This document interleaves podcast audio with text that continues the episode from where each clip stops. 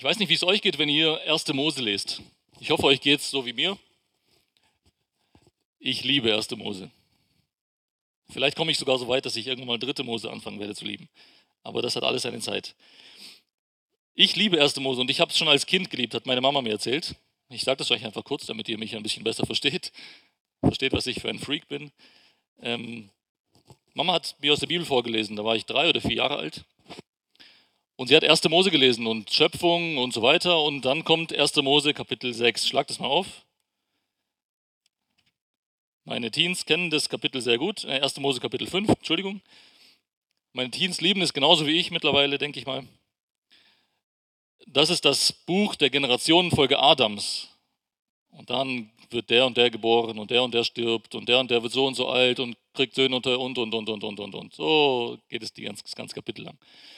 Als meine Mama mir das vorgelesen hat als Dreijährigen, ähm, hat sie gelesen bis Kapitel 4 und dann hat sie gedacht, oh, Kapitel 5 ist, das, wird, das ist langweilig für ihn und hat übersprungen, weitergeblättert. Und sie sagt, dass ich gesagt habe, Mama, nein, das auch lesen. Also 1. Mose Kapitel 5 ist seitdem mein Lieblingskapitel oder eins der Lieblingskapitel. Aber nicht nur 1. Mose Kapitel 5, sondern ich beschäftige mich in letzter Zeit sehr viel mit Abraham. Und ich habe eigentlich immer gemeint, ich verstehe das alles und ich kenne die Geschichte und ähm, ist ja alles logisch und klar und deutlich und ja, Abraham und so weiter, klar, kennt man. Aber je mehr ich mich damit beschäftige, umso faszinierender finde ich das. Und jetzt für die Vorbereitung auf diese Predigt saß ich da und mich hat es richtig vom Hocker gerissen, weil ich etwas erkannt habe, was ich vorher nie erkannt hatte. Und ich hoffe, dass ich es schaffe, euch ein bisschen mitzugeben. Ein bisschen davon mitzugeben und euch auch davon zu begeistern. Das ist mein Anliegen.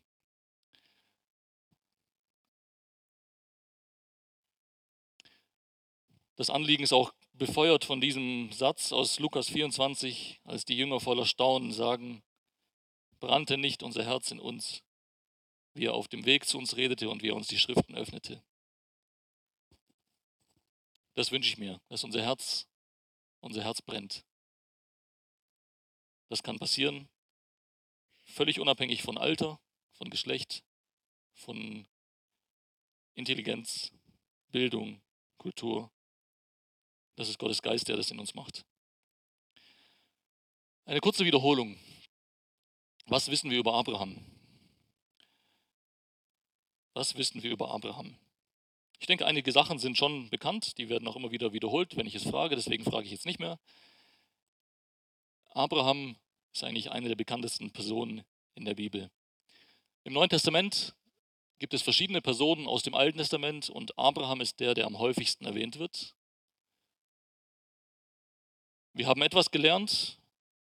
Ich hoffe, dass wir es gemeinsam gelernt haben, was die Geschichte von Abraham über den einen Nachkommen von Abraham sagt, über Jesus, der eines Tages kommen würde. Gott würde ihm das Land geben, er würde es ihm für ewig geben und so weiter und so weiter und so weiter. Erstaunlich ist, dass Abraham eine ganze Menge über Jesus gewusst hat. Er hat eine ganze Menge über Jesus gewusst und Jesus selbst sagt es in Johannes Kapitel 6, glaube ich. Abraham sah meinen Tag und er jubelte. Er freute sich. Also Abraham kannte Jesus und er hat im Voraus geglaubt. Wir glauben rückwärts. Was haben wir letztes Mal über Abraham erfahren? Ich denke, es ist klar geworden, ähm, dass er kein perfekter Mensch war, so wie wir dass er vielleicht in manchen Punkten sogar schlimmer war als jeder Mann, der hier in diesem Raum sitzt. Ich hoffe, das ist deutlich geworden. Er fragt nicht immer nach Gottes Willen. Tendenziell ist er voller Vorurteile und Rassismus gegenüber anderen Völkern. Er hat oft keinen Plan von Gottes Plan oder scheint ihn aus dem Blick zu verlieren.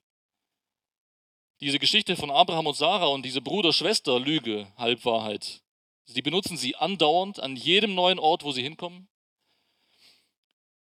Interessant ist, und ich habe mir darüber Gedanken gemacht, ich hoffe ihr auch, weil es war eine der Fragen, die ich letztes Mal gestellt habe, auf die ich keine Antwort wusste. Und wenn ihr eine habt, könnt ihr gerne mit mir reden. Es hat bisher keiner mit mir geredet. Warum bestraft Gott Pharao oder den Abimelech und nicht Abraham, obwohl Abraham der Schuldige ist? Und als ich das jetzt wieder so zusammengefasst habe für heute, ist mir klar geworden, das könnte was zu tun haben mit diesem Prinzip Stellvertreter. Der Schuldige wird nicht bestraft, sondern es wird ein Stellvertreter bestraft. Das ist natürlich ein sehr, ähm, vielleicht nicht ein sehr deutliches Bild, aber ich denke schon, dass es da auch schon mit drin steckt. Einer hat es verbockt und ein anderer trägt die Strafe. Und ich denke, dass wir uns einig sind und einig waren, dass die Antwort auf die letzte Frage nur Nein sein kann. Hat Gott Abraham aufgrund seiner Taten und aufgrund seines Unglaubens verworfen? Hat Gott Abraham einfach beiseite gestellt und gesagt, Abraham, ich habe dich zwar ausgewählt, aber irgendwie, irgendwie, du bist eine Enttäuschung. Ich komme mit dir gar nicht zurecht. Ich weiß, was soll ich mit dir anfangen? Ich muss mir irgendjemand Neuen wählen. Nein, Abraham wurde nicht von Gott verworfen. Ganz im Gegenteil, Gott wusste, was alles passiert. Und das ist auch eine Parallele zu uns. Gott weiß, wer wir sind, wer wir wirklich sind. Wer wir wirklich, wirklich tief in unserem Innern sind. Und er hat uns trotzdem auserwählt. Und heute möchte ich mit euch einen weiteren Teil von Abrahams Leben äh, betrachten. Chronologisch gehen wir weiter ab äh, 1. Mose 13. Das ganze Kapitel werden wir heute zusammen uns anschauen. Und ich wünsche mir, dass wir ein bisschen mehr verstehen von Gottes Wort. Dass wir ein bisschen mehr von der Breite, Länge, Höhe, Tiefe erfassen. Und dass wir die Schätze heben, die in Christus verborgen sind, wie es Kolosser 2 sagt. Habt ihr euch schon mal gefragt, warum ist das, warum ist, hat die Bibel so eine Kraft? Wie funktioniert das? Wie, macht, wie, wie hat Gott das gemacht? Man liest es, man denkt, man hat es. Beim nächsten Mal liest man und denkt, man hat nie etwas verstanden und plötzlich wird etwas Neues klar und wieder etwas Neues klar. Wie warum macht Gott das? Und mich erinnert es so immer an diesen Kolosser 2, 3. Da sind Schätze in Christus verborgen und wir sind diese Schatzsucher. Wir sind diese Schatzsucher und, und Gott sagt nicht so, ihr habt euch jetzt bekehrt, okay? So, Update, alles Wissen über Jesus in den Kopf und dann geht missionieren. Nein, er schickt uns auf diese Reise, dass wir lernen, dass wir suchen, dass wir graben, dass wir uns anstrengen und dass wir es finden. Und ich hoffe, dass das heute mit uns passiert, Stück weit. Wir lesen 1. Mose ab ähm, 1. Mose Kapitel 13 ab Anfang. Abraham zog aus Ägypten herauf, er und seine Frau und alles, was er hatte, und Lot mit ihm nach dem Süden. Und Abraham war sehr reich an Vieh, an Silber und an Gold. Und er ging auf seinen Tagesmärschen vom Süden bis nach Bethel, bis zu der Stätte, wo im Anfang sein Zelt gewesen war, zwischen Bethel und Ai, zu der Stätte des Altars, den er vorher dort gemacht hatte. Und Abraham rief dort den Namen des Herrn an. Und auch Lot, der mit Abraham zog, hatte Schafe und Rinder und Zelte. Und das Land ertrug es nicht, dass sie zusammen wohnten, denn ihre Habe war groß und sie konnten nicht zusammen wohnen. So gab es Streit zwischen den Hirten von Abrams Vieh und den Hirten von Lots Vieh. Und die Kananiter und die Peresiter wohnten damals im Land. Da sprach Abraham zu Lot, lass doch keinen Streit sein zwischen mir und dir und zwischen meinen Hirten und deinen Hirten. Wir sind doch Brüder. Ist nicht das ganze Land vor dir? Trenne dich doch von mir. Willst du nach links? Dann gehe ich nach rechts. Und willst du nach rechts? Dann gehe ich nach links. Da erhob Lot seine Augen und sah die ganze Ebene des Jordan, dass die ganz bewässert war, bevor der Herr Sodom und Gomorra zerstört hatte, wie der Garten des Herrn, wie das Land Ägypten bis nach Zoar hin. Da wählte sich Lot die ganze Ebene des Jordan und Lot brach auf nach Osten. So trennten sie sich voneinander. Abraham wohnte im Land Kanaan und Lot wohnte in den Städten der Ebene des Jordan und schlug seine Zelte auf bis nach Sodom. Die Leute von Sodom aber waren sehr böse und sündig vor dem Herrn. Und der Herr sprach zu Abraham, nachdem Lot sich von ihm getrennt hatte, erheb doch deine Augen und schaue von dem Ort, wo du bist, nach Norden und nach Süden, nach Osten und nach Westen. Denn das ganze Land, das du siehst, dir will ich es geben und deinem Nachkommen für ewig. Und ich will deinen Nachkommen machen wie den Staub der Erde, sodass wenn jemand den Staub der Erde zählen kann, auch dein Nachkomme gezählt wird. Mache dich auf und durchwandere das Land seiner Länge nach und seiner Breite nach. Denn dir will ich es geben. Und Abraham schlug seine Zelte auf und ging hin und ließ sich nieder unter den Terebinden von Mamre, die bei Hebron sind, und er baute dort dem Herrn einen Altar. Darf ich euch bitten, die andere Präsentation einzuschalten?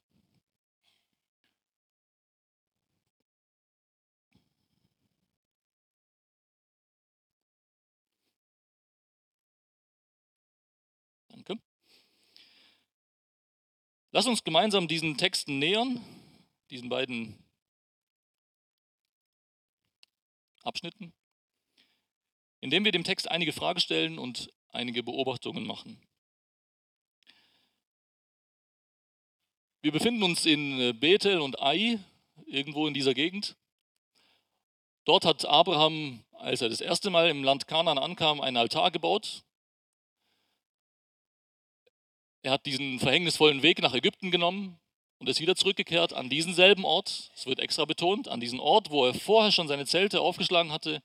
Und er kommt zurück zu diesem Altar und er ruft dort wieder den Namen des Herrn an. in 1. Äh, Mose 13, Vers 4. Ich habe hier noch diese Flusslandschaft ein bisschen betont und das, äh, was heute das Tote Meer ist, um zu sehen, Lot und Abraham stehen oben in Bethel, in diesem Gebiet. Es ist auf dem Hügel. Es geht von Westen her hoch. Bethel, Ai liegt so auf dem Hügel.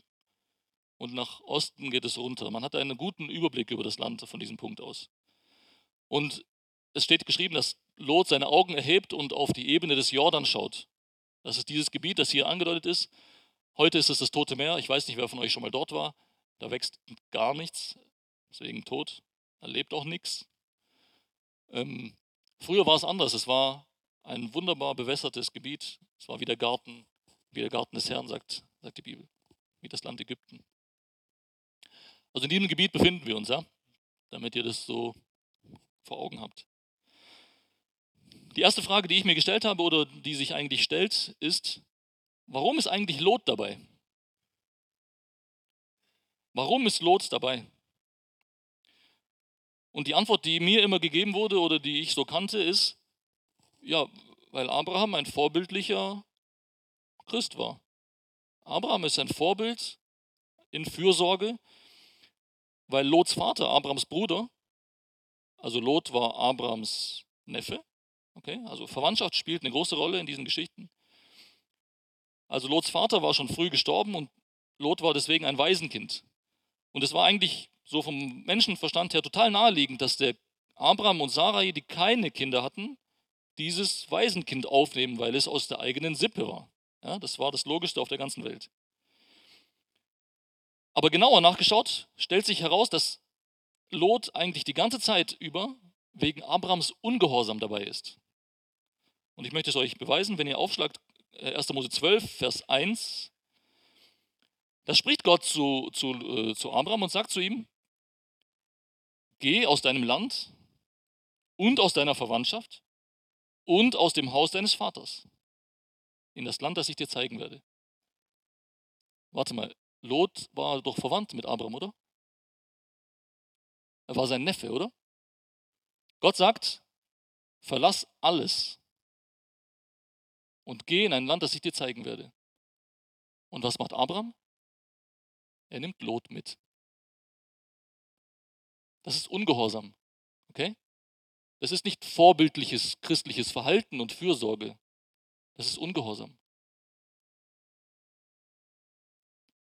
Oft sind die Dinge, die wir in unserem Leben tun, augenscheinlich gut.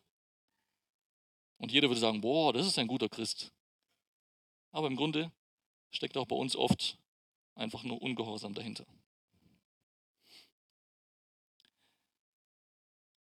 Es wird betont, dass Abraham sehr reich war, an Vieh, an Silber und an Gold. Woher stammte Abrahams Reichtum? Warum war er so reich? Warum war er so ein reicher Mann? Und ich bin überzeugt, nachdem ich 1. Mose 12 mit euch durchgenommen habe, dass ihr es auch wisst, dass ein ziemlich großer Anteil von seinem Reichtum davon stammt, dass er seine Frau verkauft hat an den Pharao. Es wird in 1. Mose 12 wird es gesagt, in Vers 16. Abraham, äh, der Pharao tat Abraham ihretwegen Gutes und er bekam Schafe und Rinder und Esel, Knechte und Mägde, Eselinnen und Kamele. Okay? Daher stammt zu einem Teil sein Reichtum. Nach dieser schrecklichen Zwischenepisode in Ägypten kehrt Abraham, wie gesagt, zu seinem Ausgangspunkt zurück, nach, äh, nach Bethel oder Ai in diese Gegend. Und er nimmt seine Beziehung mit Gott wieder auf. Und das kann man äh, daran erkennen, dass, er in, dass die Bibel in Vers 4 sagt, dass Abraham dort wieder den Namen des Herrn anruft. Okay? Das ist ein Zeichen dafür, dass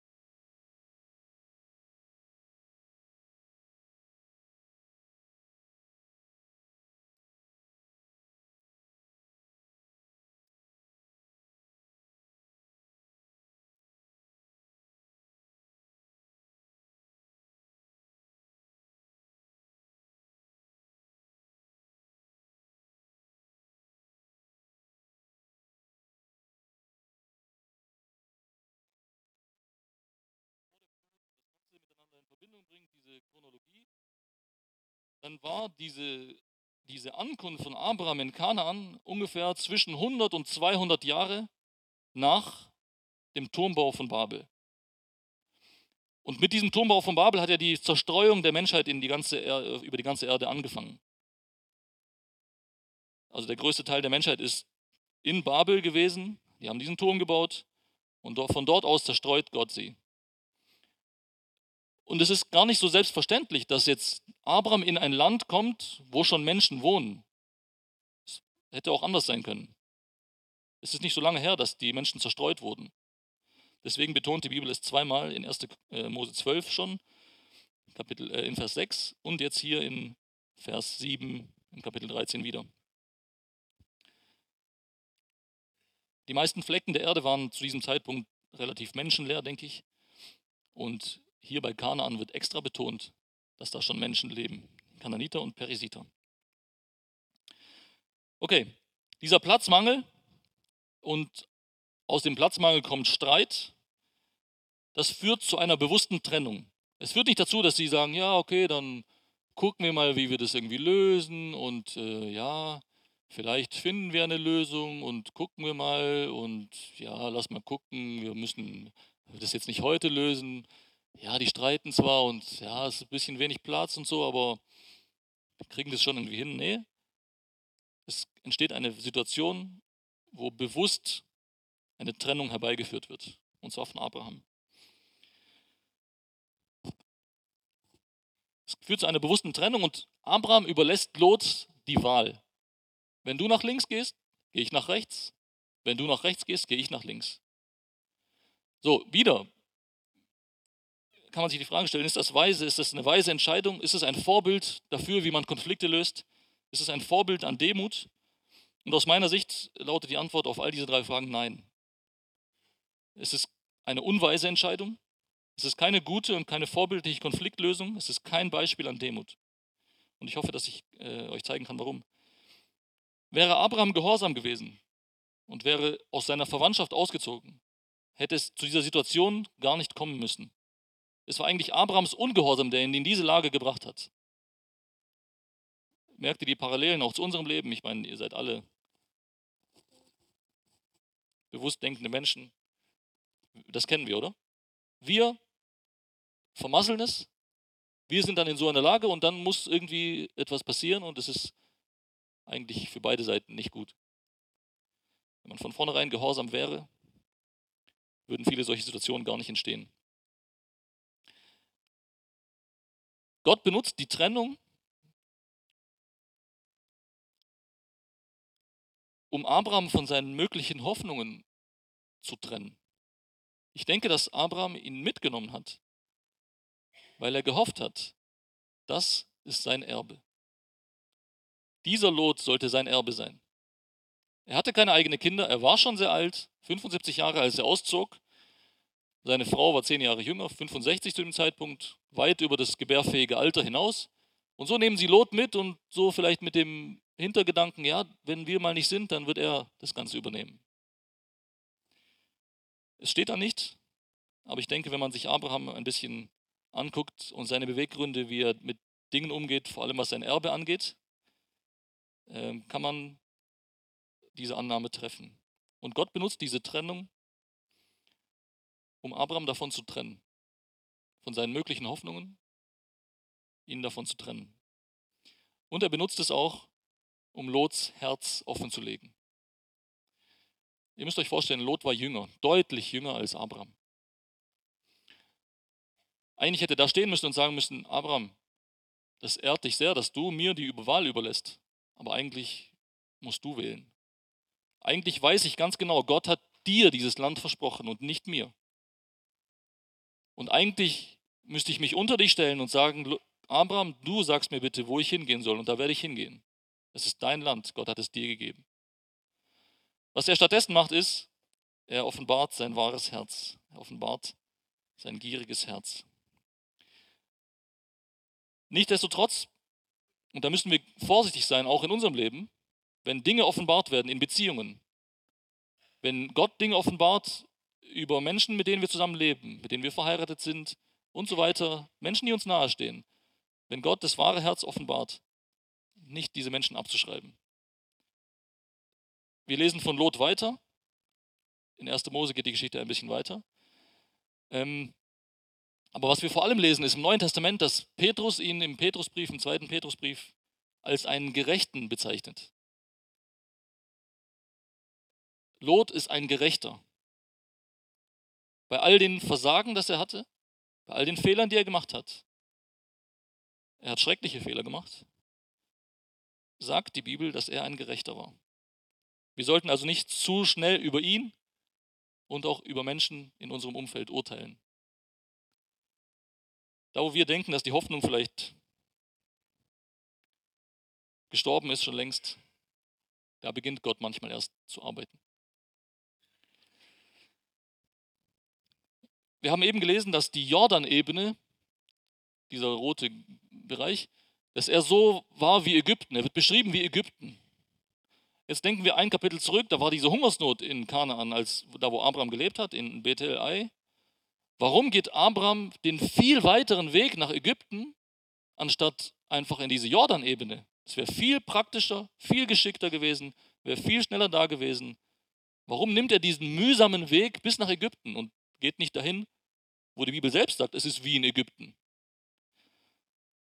Ich denke, dass es sehr möglich ist, dass die Bosheit von Sodom und Gomorra schon damals sprichwörtlich war und dass Abraham aus diesem Grund bewusst nicht dahin geht, sondern bewusst den schwereren Weg nimmt. In Lots Geschichte, wenn wir weiter gucken, Kapitel 12, Vers, äh 13, Vers 12 und 13, merken wir eine Annäherung an Sodom. Er, wird, er kommt Sodom immer näher. Schließlich wohnt er sogar in der Stadt. Die Gründe dafür werden nicht berichtet. Aber ich bin überzeugt davon, dass Lot nicht die Perspektive von Abraham hatte. Abraham hat sich bewusst dafür entschieden, als ein Nomade in Zelten in diesem Land zu leben, weil er auf das bessere Land wartete. Lot hat, denke ich, diesen Blick verloren. Ich denke, er war froh, endlich was Festes gefunden zu haben. Er hatte sein Leben als Nomade satt und war vielleicht auch froh, dass er sich von Abraham lösen konnte. Und wie falsch er gelegen hat, wie sehr er sich getäuscht hat, hat er leider zu spät gemerkt. Viel, viel zu spät. Und in Kapitel 13, ab Vers 14, da erneuert Gott und er erweitert nachdem äh, Abraham sich von seinem Neffen trennt, das Versprechen an Abraham. Er erneuert es und er erweitert es. Überlegt, was Gott, was Abraham gemacht hat. Gott hat Abraham gesagt, dieses Land gehört dir. Und jetzt stellt Abraham sich hin auf diesen Berg. Er steht mit Lot und sagt, Lot, wenn du nach rechts, nach rechts gehst, gehe ich nach links oder andersrum. Wähl du, du kannst auswählen. Eigentlich gibt er sein Land auf. Eigentlich gibt er das auf, was Gott ihm gegeben hat. Er sagt, ja, ich weiß, Gott hat es mir gegeben, aber irgendwie ist es mir nicht so, ist mir nicht so wichtig, dass ich jetzt darauf bestehe. Nimm du erstmal und ich nehme dann den Rest. Er gibt im Prinzip eigentlich, wenn man so nimmt, das, den besten Teil von seinem Land auf. Und deswegen macht Gott in Kapitel 14 diese, diese, interessante, diese interessante Aussage. Er sagt, erhebe doch deine Augen und schaue von dem Ort, wo du bist, nach Norden und nach Süden, nach Osten und nach Westen. Da, wo du stehst, schau dich um, schau in alle Himmelsrichtungen, schau, wohin du willst. Denn das ganze Land, das du siehst, Dir will ich es geben. Und deinem Nachkommen für ewig. Wir haben jetzt ein Problem mit dieser Stelle. Da steht für ewig. Abraham ist gestorben. Seine Nachkommen sind gestorben. Sie haben nicht ewig in diesem Land gelebt. Es kommt jetzt etwas ins Spiel, was es verbindet, das Diesseitige mit dem Jenseitigen. Es geht schon um dieses Land. Aber mit diesem Land ist etwas ganz anderes gemeint, nämlich das wahre Land, die wahre Heimat, für ewig. Dadurch wird deutlich, der Nachkomme, von dem hier die Rede ist, dem Gott dieses Land für ewig geben will, er ist ewig. Dieser Nachkomme, der kommen wird, auf den sie gewartet haben, viele, viele Jahre. Abraham hat ungefähr 2000 Jahre vor Christus gelebt. Dieser Nachkomme ist der Ewige, Gott selbst. Und heute möchte ich, jetzt wo dieser Nachkomme wieder ins Spiel gekommen ist, mit euch gemeinsam einen Aspekt äh, mit euch gemeinsam angucken.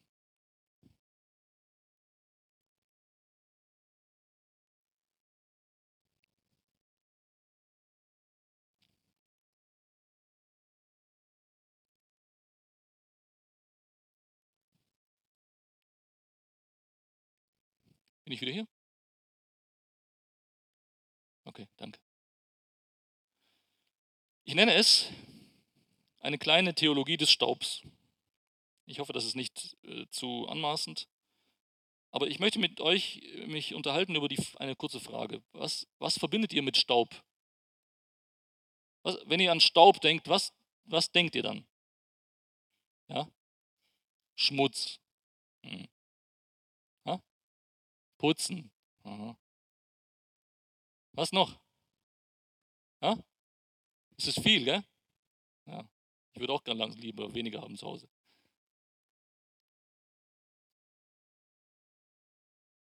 Aha, da kommt ein Theologe. Erste Mose. Du bist von Erde genommen und zu Erde wirst du wieder werden. Da steht sogar Staub, glaube ich. Wir kommen gleich darauf. Was denkt ihr noch, wenn ihr Staub hört? Ich habe keine einzige Frau gehört. Was ist los? Habt ihr keinen Staub? Es nervt. Okay, danke, Elena.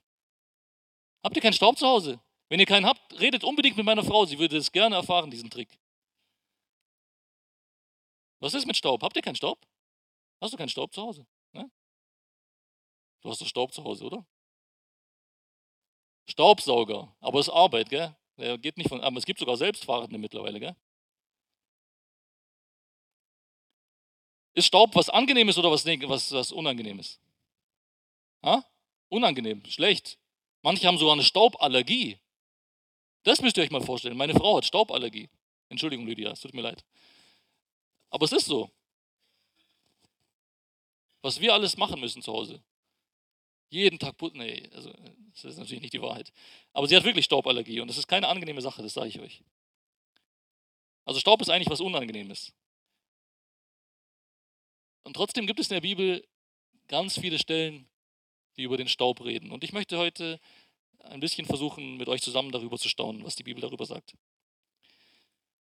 Der erste Punkt von dieser Staubtheologie ist, dass die Bibel ganz deutlich sagt, der Mensch ist Staub. Und bitte vergib mir, aber wir werden heute ganz viel durch die Bibel durchblättern. Ich versuche das chronologisch zu machen. Wir fangen jetzt an mit 1. Mose 2, Vers 7. 1. Mose 2, Vers 7.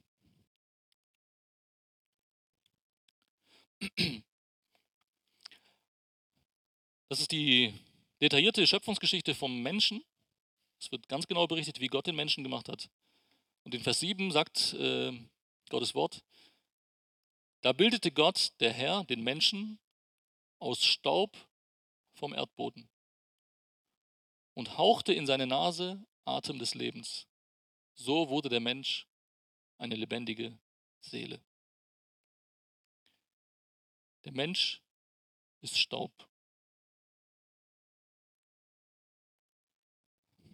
1. Mose 3, Vers 19, da geht es weiter. Das ist die Stelle, die Bernd ins Spiel gebracht hat. Das ist die Strafe für Adam nach dem Sündenfall, der Fluch, der über ihn, über ihn kommen wird. Den einen Punkt kennen wir sehr gut, den anderen versuchen wir oft zu verdrängen. 1. Mose 3, Vers 19. Im Schweiß deines Angesichts wirst du dein Brot essen, bis du zurückkehrst zum Erdboden. Denn von ihm bist du genommen. Denn Staub bist du.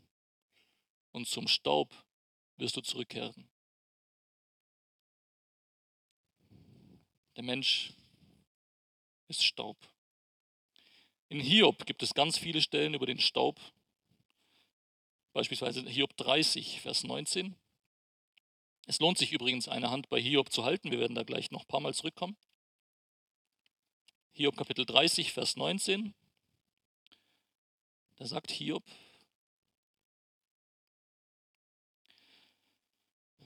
er sagt über Gott, er hat mich in den Dreck geworfen, sodass ich dem Staub und der Asche gleich geworden bin. Auch da wird sehr deutlich, Hiob hat verstanden, dass er nur Staub ist. In den Psalmen gibt es eine Aussage im Psalm 103, Psalm 103, Vers 14.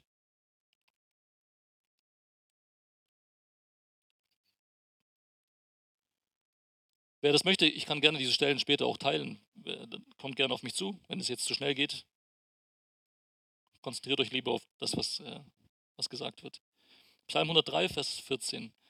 Da sagt der Psalmist David über Gott, er kennt unser Gebilde. Er denkt daran, dass wir Staub sind.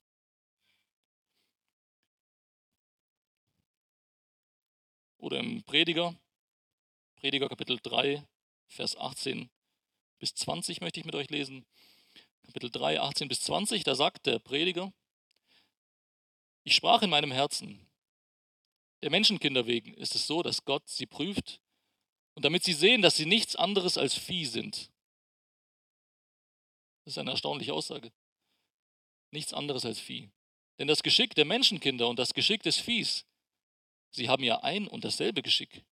Und dies, ist dies, wie dieses stirbt, so sterben jene. Und einen Odem haben sie alle. Und einen Vorzug des Menschen vor dem Vieh gibt es nicht, denn alles ist Nichtigkeit. Alles geht an einen Ort.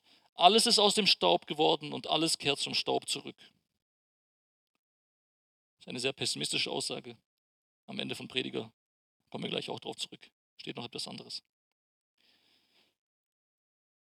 Der zweite Punkt von dieser kleinen Theologie des Staubes ist, dass der Mensch eben doch nicht nur Staub ist, sondern Staub und Geist. Es gibt einen materiellen Anteil des Menschen und einen immateriellen Anteil. Ein Teil, den man anfassen kann, das, was wir so jeden Tag sehen, wenn wir uns waschen und spüren, dass wir da sind, das ist der materielle Anteil, das ist dieser Staub.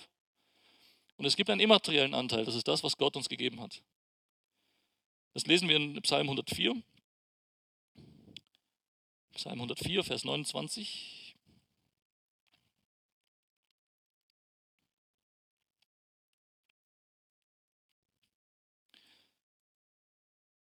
Da schreibt der Psalmschreiber dieses, der Schreiber dieses Psalms, er sagt, du verbirgst dein Angesicht und sie erschrecken. Du nimmst ihren Lebensatem weg, sie vergehen und werden wieder zu Staub. Das heißt, wenn Gott etwas wegnimmt, was passiert mit dem Menschen? Er wird wieder zu dem, aus dem er aus was er gemacht ist. Er wird wieder zu Staub. Aber der Mensch ist nicht nur Staub. Gell? Wenn Gott seinen Teil wegnimmt, dann zerfällt der Mensch wieder zu Staub. Es dauert ein paar Jahre. Je nach Klima geht es schneller oder langsamer. Aber wir alle werden irgendwann nur noch Staub sein. Jeder von uns. Und im Prediger Kapitel 12, am Ende vom, vom Prediger, Kapitel 12, Vers 7, da sagt der Prediger,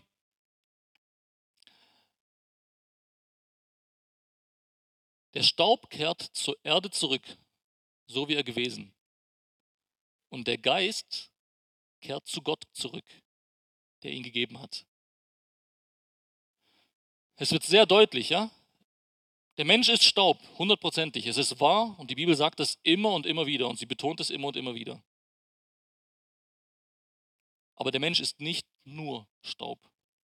Auch das lehrt und betont die Bibel. Der Mensch ist Staub und Geist. Der dritte Punkt von dieser kleinen Theologie des Staubes ist, dass es sehr auffällig ist, dass der Staub sehr oft erwähnt wird als ein Bild, als eine Metapher für den Tod. Ein paar Stellen, Psalm 22. Ich hoffe, dass alle meine Teens da sind, weil wir diesen Psalm diese Woche miteinander lesen und am nächsten Freitag darüber sprechen. Am übernächsten, Entschuldigung. Ich hoffe, dass ihr alle da seid und ihr das hört. Ich will das alles von euch hören, wenn wir uns das nächste Mal treffen. Psalm 22 steht in Kapitel, äh, in, im Vers 16. Meine Kraft ist vertrocknet wie gebrannter Ton und meine Zunge klebt an meinem Gaumen und in den Staub des Todes legst du mich.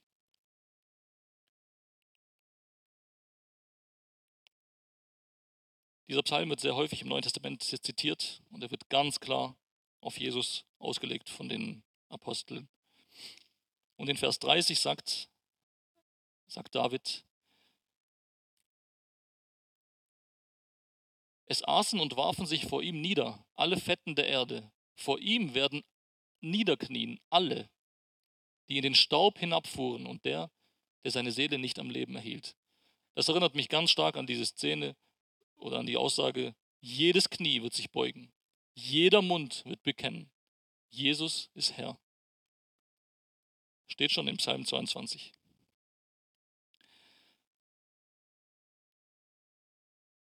Jesaja 26, Vers 19 gibt es auch wieder eine ähnliche Aussage. Jesaja 26, Vers 19. Da schreibt der Prophet,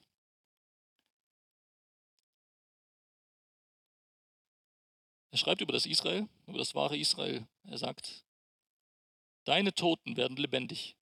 Meine Leichen wieder auferstehen. Wacht auf und jubelt, Bewohner des Staubes. Denn ein Tau der Lichter ist dein Tau und die Erde wird die Schatten gebären. Bewohner des Staubes. Das sind nicht die Leute, die nie putzen zu Hause. Okay? Auch nicht wir sind damit gemeint. Wir sind noch keine Bewohner des Staubes. Bewohner des Staubes sind die Toten.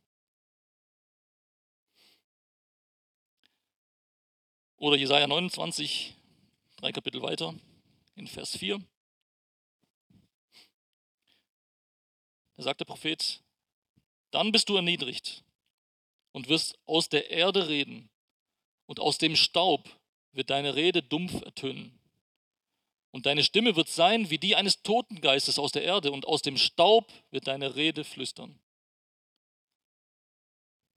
Es geht sehr eindeutig um den Tod. Der vierte Punkt von dieser kleinen Theologie des Staubs ist, dass der Staub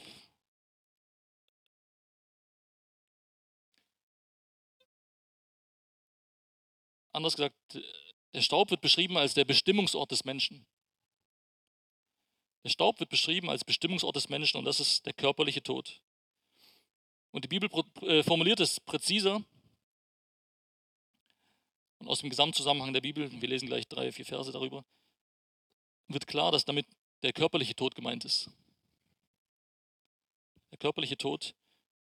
Dann kommen wir wieder zurück zu Hiob, zu unserem Freund Hiob. Hiob Kapitel 7, Vers 21.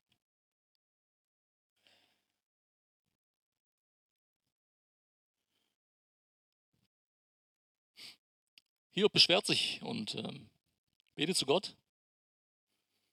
Er hadert mit Gott. Und in Vers 21 sagt er, warum vergibst du mir nicht mein Verbrechen und lässt meine Schuld nicht vorübergehen? Denn nun werde ich mich in den Staub legen und suchst du nach mir, so bin ich nicht mehr da. Der Staub ist der Bestimmungsort des Menschen. Von Staub bist du genommen, zu Staub wirst du werden. Hiob 10, Vers 9. Wieder Hiob. Und er sagt zu Gott, bedenke doch, dass du mich wie Ton gestaltet hast und jetzt willst du mich zum Staub zurückkehren lassen. Auch da wird klar, es geht um den Tod, den Tod und es muss der körperliche Tod hier gemeint sein. Hiob 17, 15 bis 16. Auch da redet Hiob wieder. 15 und 16. Ja, wo ist denn nun meine Hoffnung?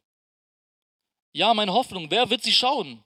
Sie fährt mit mir hinab zum Sheol, wenn wir, mit, wenn wir miteinander in den Staub sinken.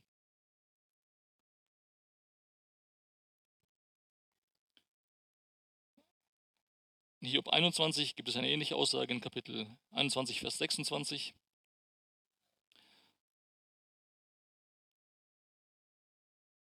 Es geht um den Gegensatz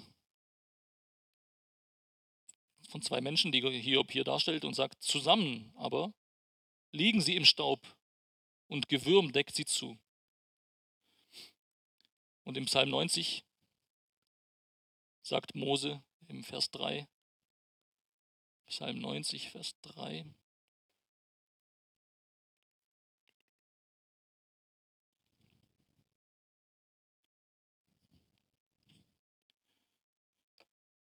Er sagt hier, sagt ähm, Mose, du lässt den Menschen zum Staub zurückkehren und sprichst, kehrt zurück, ihr Menschenkinder. Die Bibel sagt aber auch etwas anderes und das ist der fünfte Punkt. Der Staub ist der Bestimmungsort für den Gottlosen. Und das ist der ewige Tod. An dieser Stelle in Hiob 40 betont Gott, dass der Staub der Bestimmungsort für den Gottlosen ist. Es geht um den ewigen Tod, um den Tod, aus dem es keine Wiederkehr mehr gibt. Hiob 40 von 11 bis 13. Hiob 40 von 11 bis 13 sagt äh, Gott, spricht mit Hiob und sagt, streue doch die Ausbrüche deines Zornes umher und schau alles Hochmütige an und erniedrige es. Schau alles Hochmütige an und beuge es und tritt die Gottlosen nieder auf ihrer Stelle. Verbirg sie allesamt im Staub. Banne sie selbst an einen verborgenen Ort. Dann werde auch ich dich preisen, weil deine Rechte dir zu Hilfe kommt.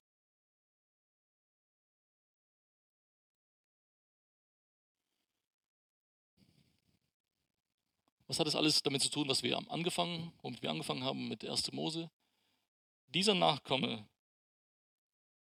dieser Nachkomme Abrahams wird in 1. Mose 13, Vers 16 als Staub der Erde bezeichnet. Gott sagt,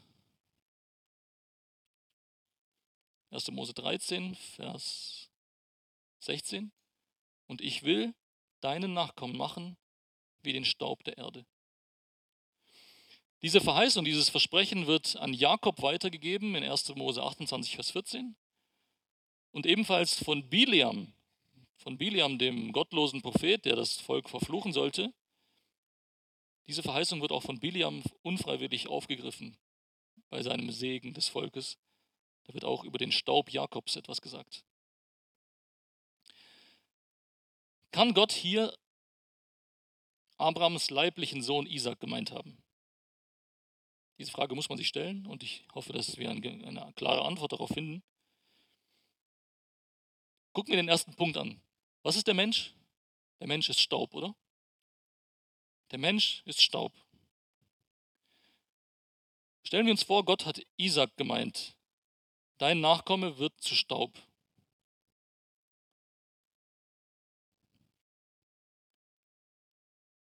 Diese Aussage, dass Isaac Staub sein wird, dass Isaac quasi ein vergänglicher Mensch sein wird, ist absurd.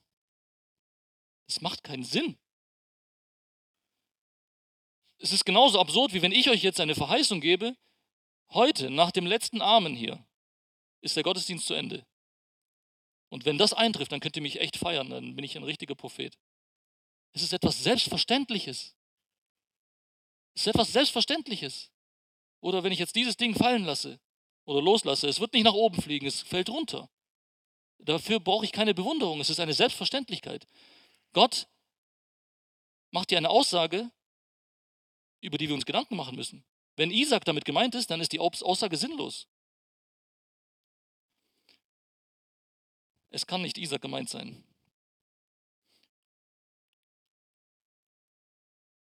Die Aussage, ich werde deinen Nachkommen wie den Staub der Erde machen, ist vollkommen lächerlich, wenn sie sich auf einen Menschen bezieht. Das macht gar keinen Sinn. Bezogen auf den Ewigen. Und wenn wir Galater 3, Vers 16 wieder nehmen, was wir immer wieder schon betont haben, wo Paulus ganz genau sagt, hey, dein Nachkomme, der eine, Jesus, der ist da gemeint. Und wenn wir uns das auf der Zunge zergehen lassen, wenn dieser eine, der Ewige, der Nachkomme Abrahams ist, bekommt diese Aussage eine ungeheuerliche Dimension. Der Ewige wird der Nachkomme Abrahams und er wird zu Staub werden. Er wird ein Mensch werden. Er wird ein vergänglicher Mensch. Er wird aussehen wie ein vergänglicher Mensch. Das ist, was Gott hier sagt. Gott, der Ewige, der Schöpfer Himmels und der Erde, wird sich zu einem Menschen machen. Das ist fast zu schön, um wahr zu sein. Wenn es nicht da stehen würde und wenn es sich nicht in Jesus erfüllt hätte, dann würden wir es nicht mal wagen, das zu glauben, darüber überhaupt das zu denken. So aber, so wie es hier steht und so wie es sich in Christus erfüllt, ist es etwas, was schon Abraham wusste und schon Abraham geglaubt hat. Dieser eine Nachkomme, auf den alle warten, das wird der Ewige sein und er wird sich zu einem Mensch machen. Deswegen sah Abraham den Tag Jesu und hat sich gefreut und hat gejubelt. Ich finde es interessant, dass ich auf sieben Punkte gekommen bin. Sieben ist ja eine sehr bedeutende Zahl, eine heilige Zahl, eine sieben. Ähm, sieben Punkte über die Theologie des Staubes. Es gibt eine Auferstehung aus dem Land des Staubes.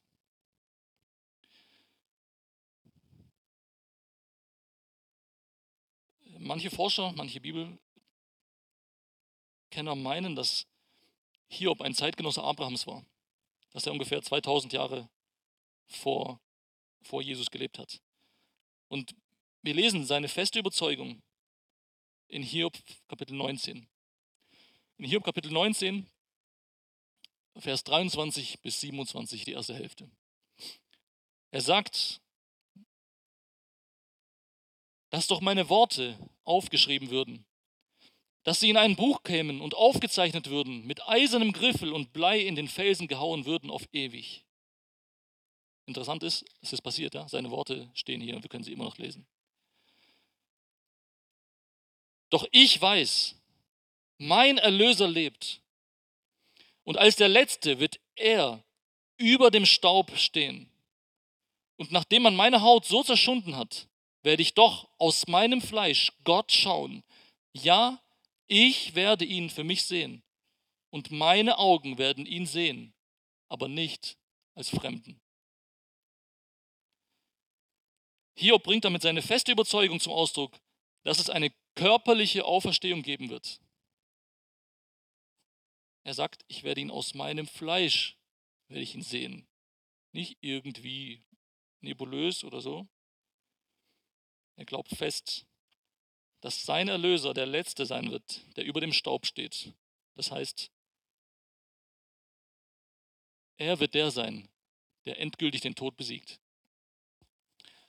Und noch deutlicher formuliert es der Prophet Daniel, Daniel Kapitel 12, ab Vers 1, das Ende, die letzte Vision von Daniel und dann endet das, das Buch. In Daniel Kapitel 12 von 1 bis 3 sagt ein Engel zu Daniel,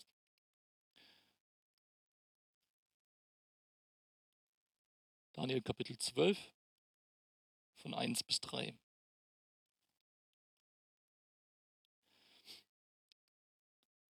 Und in jener Zeit wird Michael auftreten, der große Fürst, der für die Söhne deines Volkes eintritt. Und, er wird eine, und es wird eine Zeit der Bedrängnis sein, wie sie noch nie gewesen ist, seitdem irgendeine Nation entstand, bis zu jener Zeit.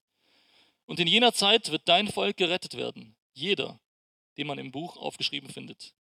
Also die Parallele zum Buch des Lebens in Offenbarung ist, glaube ich, nicht zu übersehen. Und viele von denen, die im Land des Staubes schlafen, werden aufwachen. Die einen zu ewigem Leben und die anderen zur Schande, zu ewigem Abscheu. Und die Verständigen werden leuchten wie der Glanz der Himmelsfeste. Und die, welche die vielen zur Gerechtigkeit gewiesen haben, leuchten wie die Sterne immer und ewig. Geschwister, wer ist gemeint? Wir sind gemeint. Habt ihr Kinder, die ihr zur Gerechtigkeit weisen wollt und es versucht? Habt ihr Menschen, die ihr zur Gerechtigkeit weist? Seid ihr solche Hinweisschilder? Dann seid ihr gemeint. Ihr werdet leuchten wie die Sterne immer und ewig.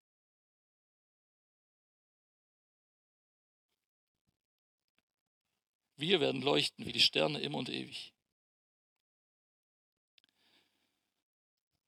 Abschließend möchte ich noch einmal kurz zu 1. Mose 13 zurückkommen.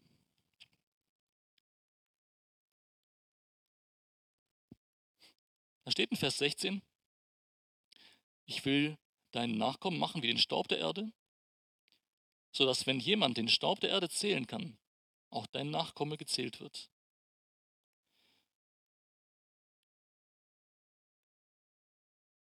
ich muss euch ehrlich sagen, ich habe diese Stelle immer zusammen verstanden. Staub bedeutet, ja, Gott will den Nachkommen so zahlreich machen wie den Staub. Dieser Aspekt mit dem Zählen kommt aber erst später. Zuerst wird gesagt, ich werde deinen Nachkommen wie den Staub der Erde machen. Steht nichts von Zählen oder zahlreich oder was auch immer. Sondern es geht darum, um die Natur von diesen Nachkommen, um das Wesen dieses Nachkommen. Jetzt kommt aber eine rätselhafte Formulierung. Wenn jemand den Staub der Erde zählen kann, dann kann auch dein Nachkomme gezählt werden.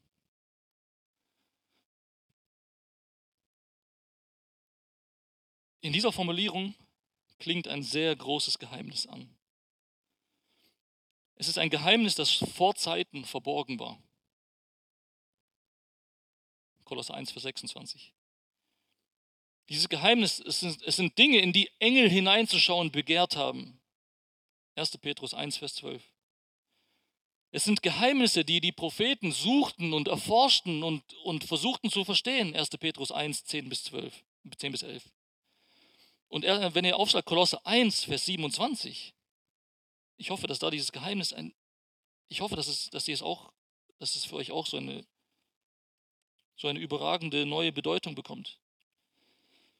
Kolosse 1, Vers 27, da sagt Paulus, Gott wollte, zu erkennen geben, was der Reichtum der Herrlichkeit dieses Geheimnisses unter den Nationen sei.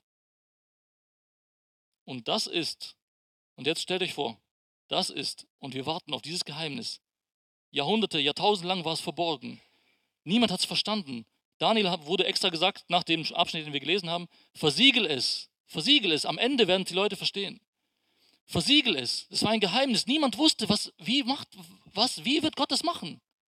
Wie wird Gott das wieder in Ordnung bringen, was wir verbockt haben? Und jetzt sagt Paulus, Gott wollte es zu erkennen geben, was der Reichtum der Herrlichkeit, dieses Geheimnis unter den Nationen sei. Und das ist, und jetzt stellt euch vor, Trommelwirbel. Die ganze Schöpfung steht still. Engel bleiben ehrfürchtig stehen. Die Propheten strecken sich und recken sich, um es ja nicht zu verpassen. Was ist es? Christus in euch, die Hoffnung der Herrlichkeit.